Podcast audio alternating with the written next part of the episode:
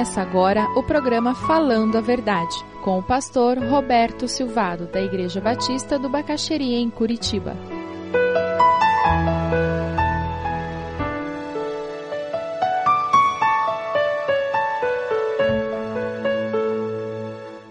Miqueias está sofrendo e Deus trabalha com ele em algumas dimensões diferentes da vida. E eu queria destacar nos versículos 1 e 2, nós encontramos a dimensão da vida pessoal, individual. Faltava temor a Deus naquela sociedade, na dimensão pessoal. Que desgraça minha!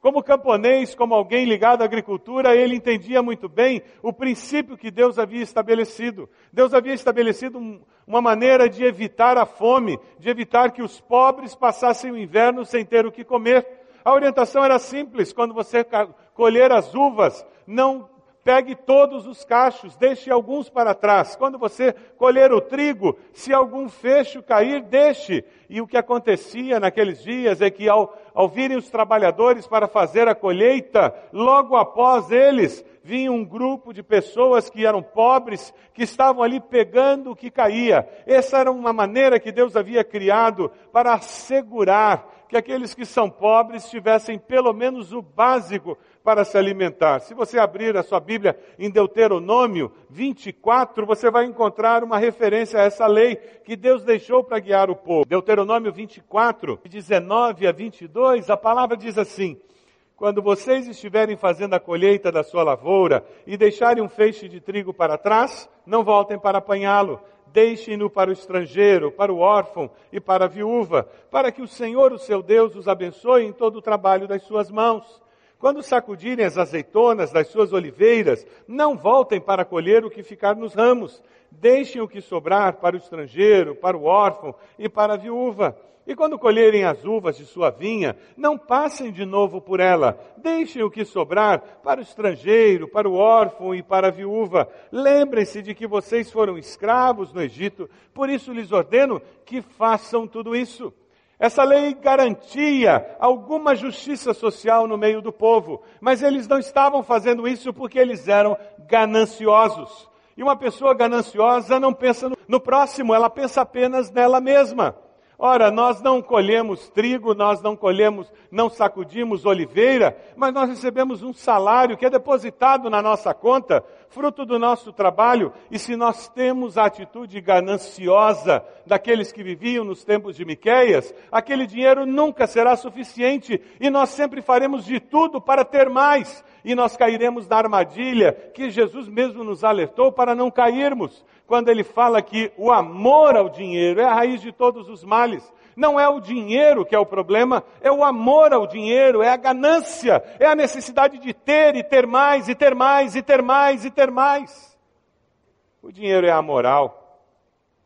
Nós é que damos o valor moral aos bens materiais e ao dinheiro.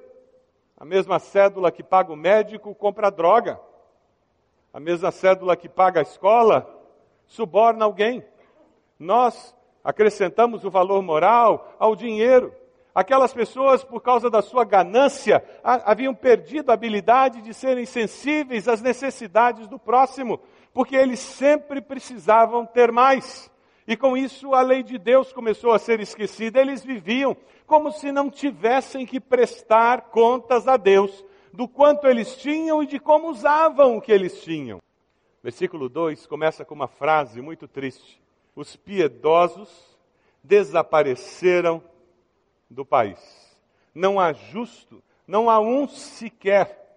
Todos estão à espreita, todos estão armando armadilhas. Existe uma postura de um comer o outro vivo. Existe uma atitude de sempre levar vantagem e passar o outro para trás. Existe uma necessidade, por causa da ganância, de sempre estar levando vantagem. Já viu isso em algum lugar? Mas de onde será que essas pessoas saíram para se tornar autoridades e governantes do povo? Saíram do povo. Nós temos uma dificuldade no nosso país histórica. Nós somos um país onde você encontra muitas pessoas honradas, honestas e corretas. Mas nós temos uma cultura corrompida. O Brasil é um país que tem uma cultura corrupta. Nós vivemos baseado na cultura do apadrinhamento. E por causa do apadrinhamento, para os meus pode tudo. Para os meus a gente torce a lei. Para aqueles que estão próximos de mim e que eu tenho interesse, eu torço a lei. Isso alimenta essa cultura corrupta que faz com que você tenha um amigo no Detran e com isso você consiga se livrar da multa para não somar pontos na carteira. Hum?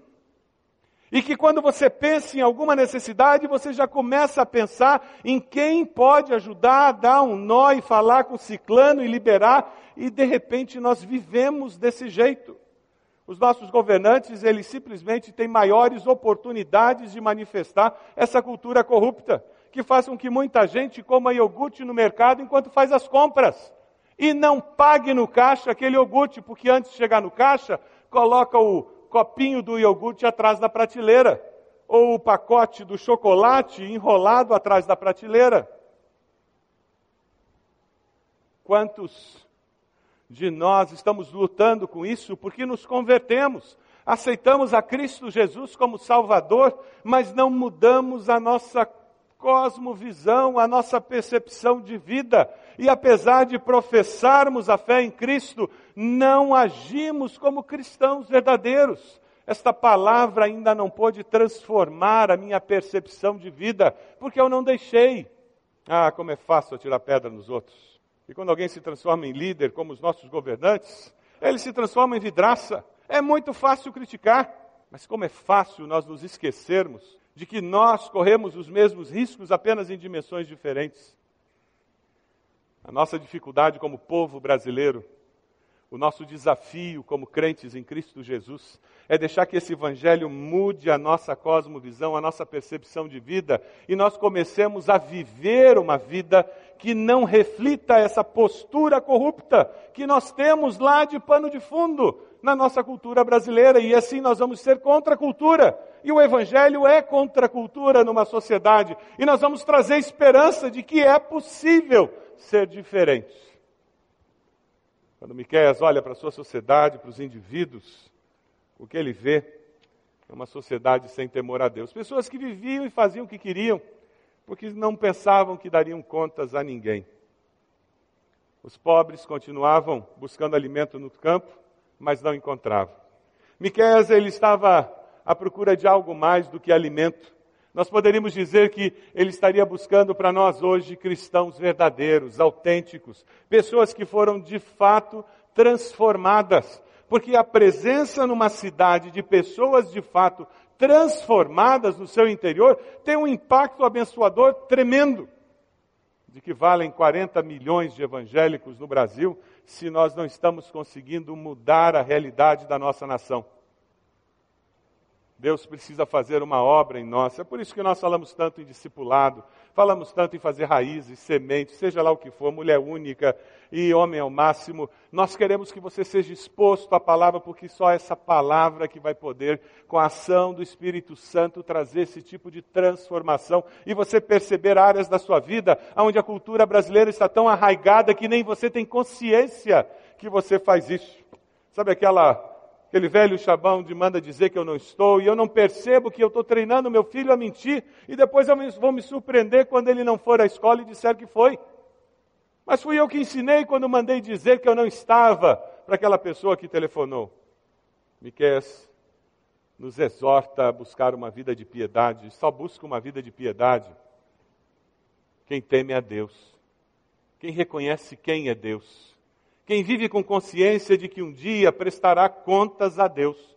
Não a pessoa que me fez mal vai prestar contas a Deus, mas eu vou prestar contas a Deus de como eu vivi a vida.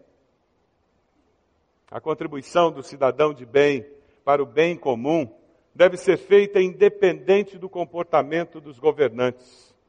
Você tem feito a sua parte? Você tem pago os seus impostos? Você tem procurado ser sal da terra e luz do mundo?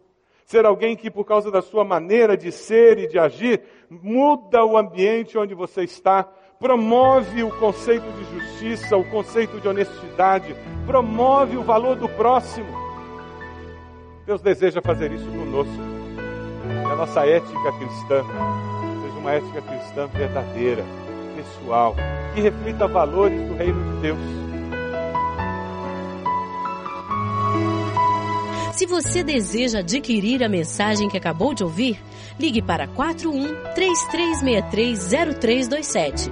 Mencione o título ou o dia da mensagem e envie um e-mail para vida@ibb.org.br.